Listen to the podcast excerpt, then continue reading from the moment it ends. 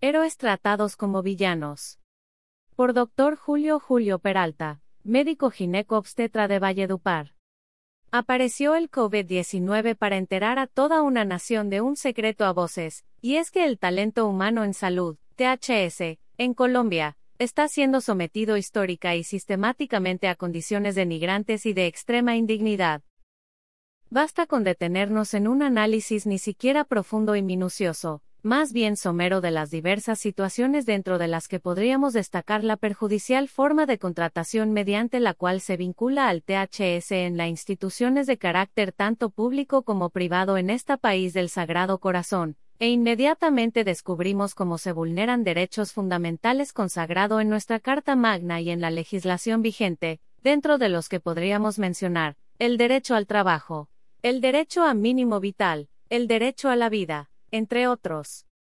Hemos sido sometidos a condiciones tan aberrantes y humillantes bajo la mirada complacientemente cómplice, y el accionar pusilánime de un Estado ruin que permite que a los llamados héroes, se les deje de cancelar hasta 12 meses de sus honorarios, tal es el caso del Hospital Rosario Pumarejo de López en la ciudad de Valledupar, entidad esta donde se han fraguado estrategias debidamente concertada por la clase dirigente, para conducirla al fracaso financiero, con objeto de luego entregarle la administración del mismo a un operador privado, como forma de devolver un favor político.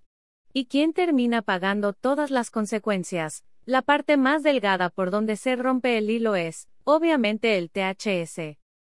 La vinculación del THS a las instituciones se sigue haciendo a través de las afamadas órdenes de prestación de servicios, OPS, consagradas en el Código Civil, preponderantemente en centros privados, y todo esto con el objeto de desconocer el pago de prestaciones sociales y demás beneficios que contempla el contrato de trabajo consignado en el Código Sustantivo Laboral.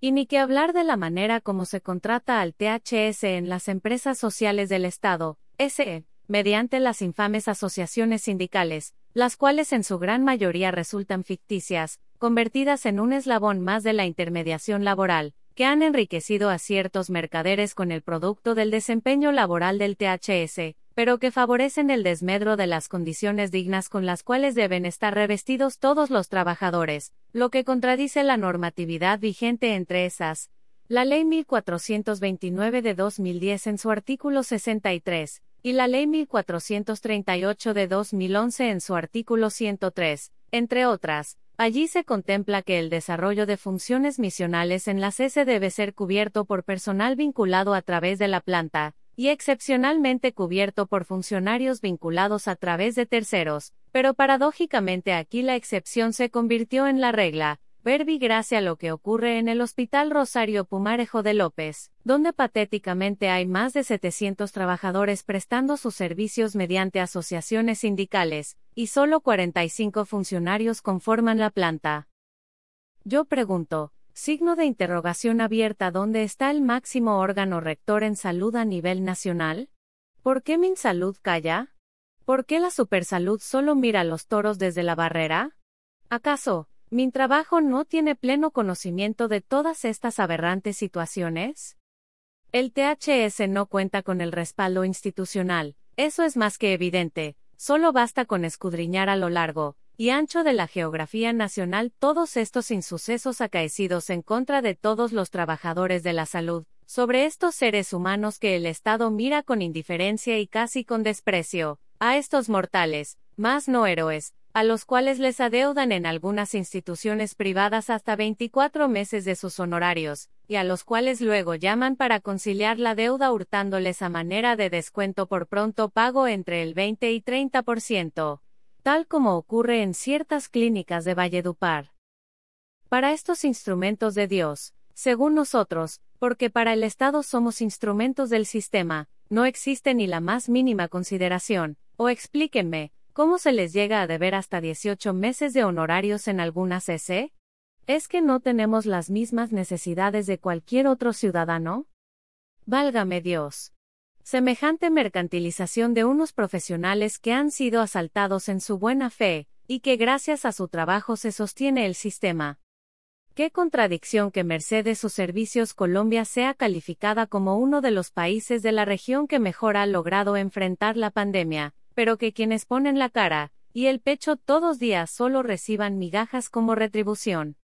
Ante este nublado panorama desalentador, no queda otra alternativa que convertirnos en parte activa dentro del sistema, y dejar de ser convidados de piedra en los escenarios donde se toman decisiones que nos afectan.